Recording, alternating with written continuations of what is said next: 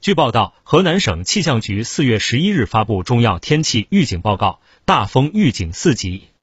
根据河南省气象灾害应急预案有关规定，省气象灾害防御及人工影响天气指挥部决定，自四月十一日十七时启动重大气象灾害大风四级应急响应，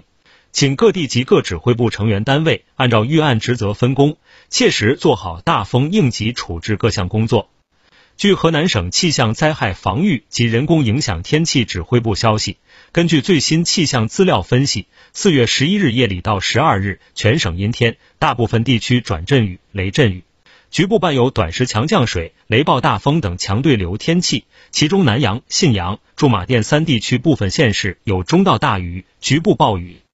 受冷空气影响，十一日夜里到十二日，全省自西向东、自北向南转偏北风五到六级，阵风七到八级，其中西部、北部局地阵风九级左右。